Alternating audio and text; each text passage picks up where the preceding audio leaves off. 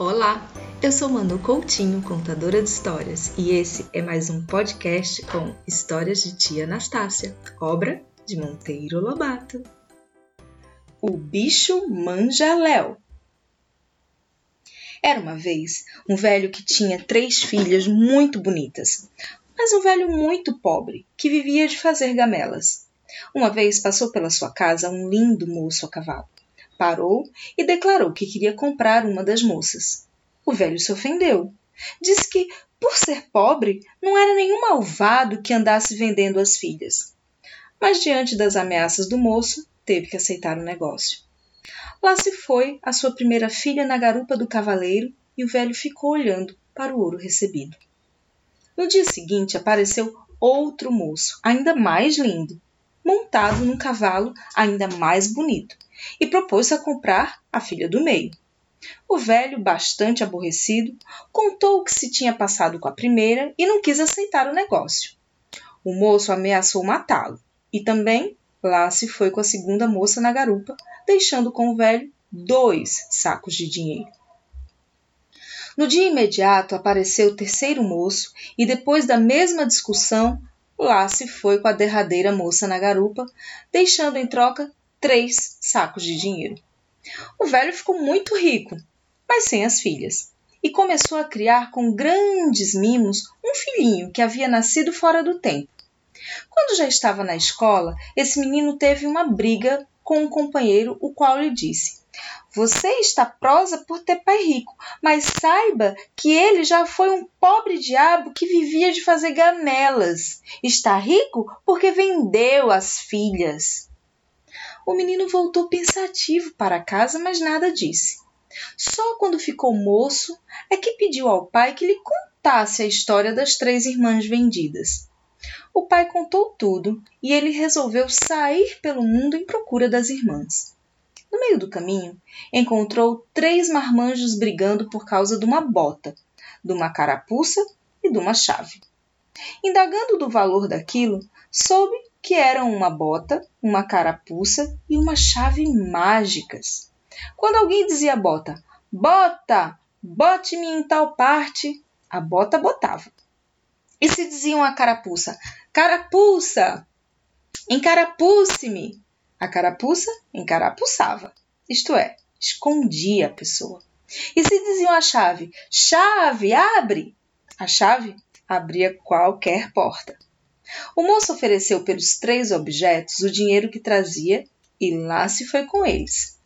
Logo adiante parou e disse: Bota! Bote-me em casa de minha primeira irmã.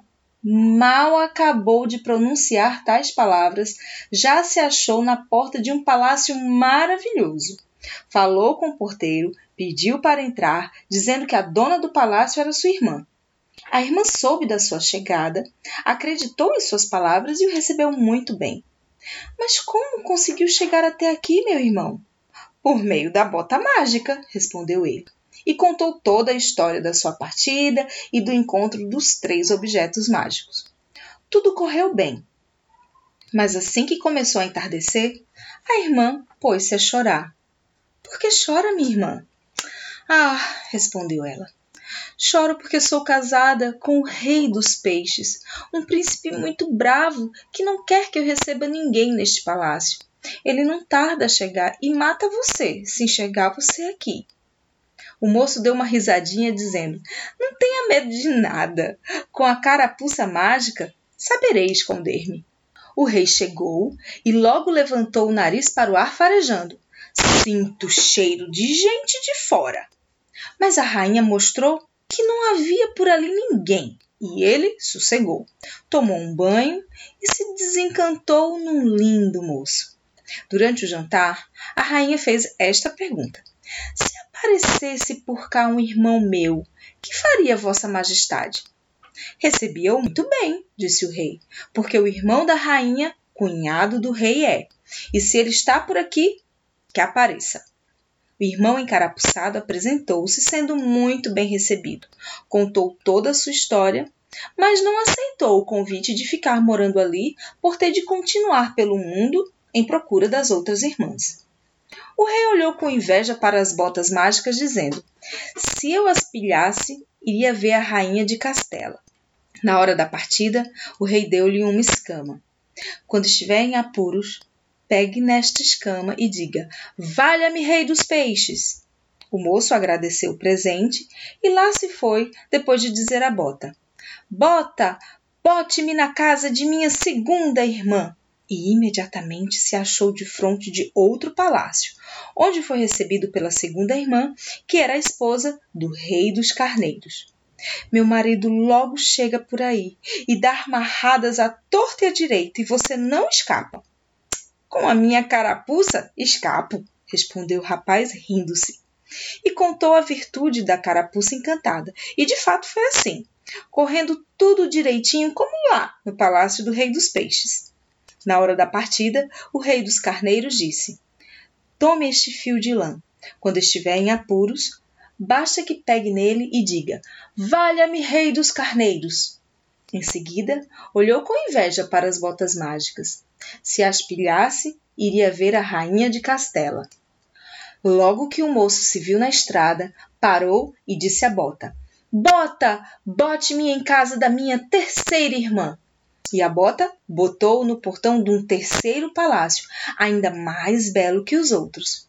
Era ali o reino do rei dos pombos, onde tudo aconteceu, como no reino do rei dos peixes e no reino do rei dos carneiros.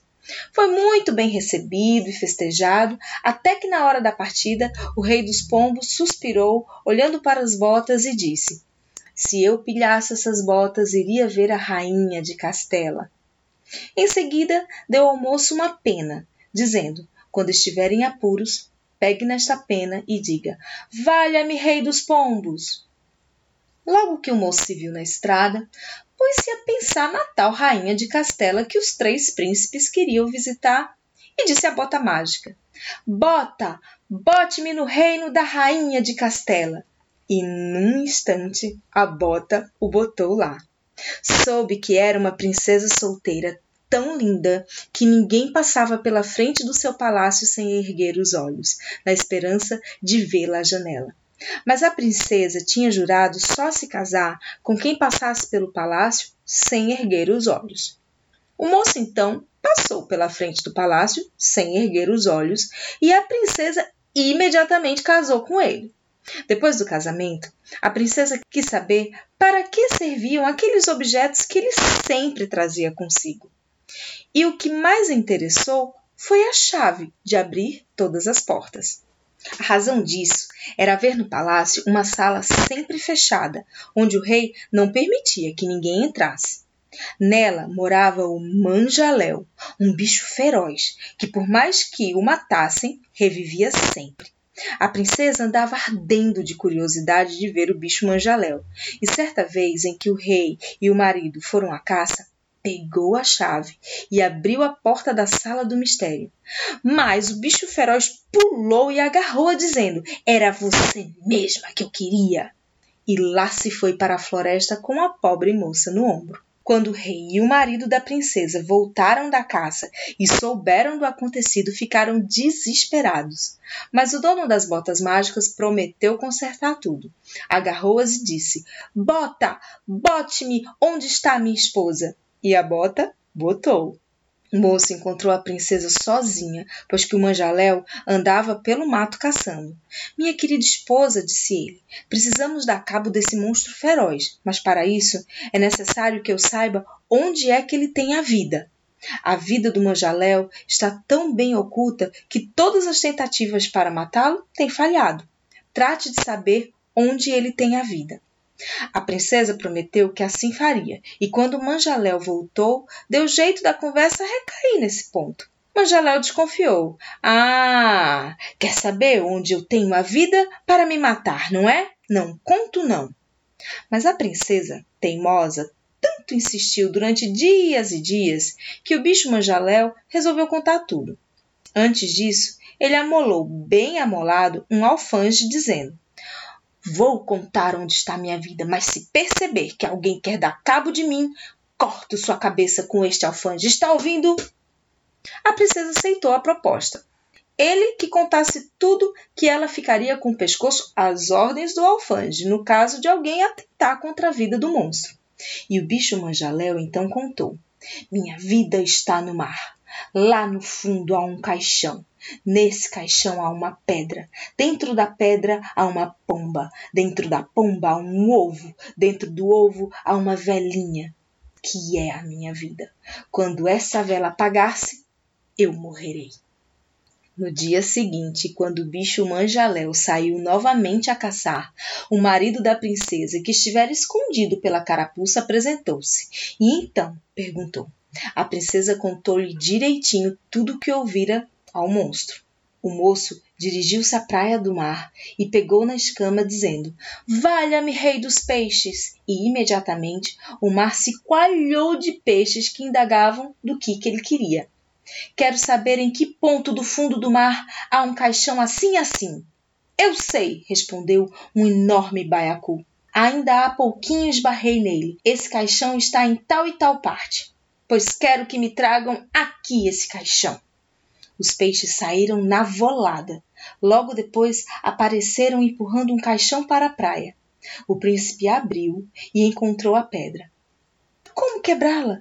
Lembrou-se do fio de lã, pegou no fio de lã e disse: Valha-me, rei dos carneiros! Imediatamente apareceram inúmeros carneiros que deram tantas marradas na pedra que a partiram.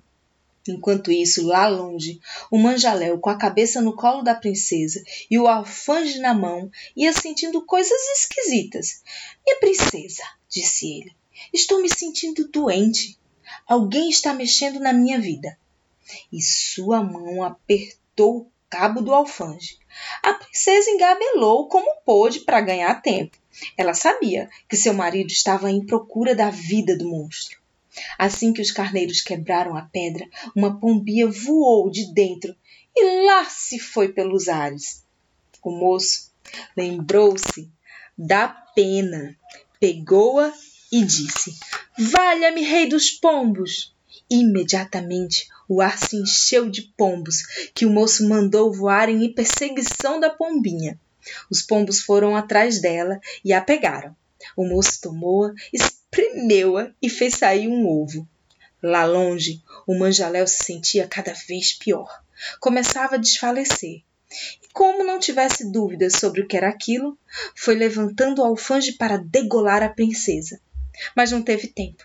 O moço havia quebrado o ovo e assoprado a velhinha. A mão do manjaléu moleou e seus olhos fecharam-se para sempre. Estava o reino de Castela livre daquele horrendo monstro. O moço levou a princesa para o palácio, onde o rei a recebeu com lágrimas nos olhos. E para comemorar o grande acontecimento, decretou uma semana inteira de festas. E acabou-se a história.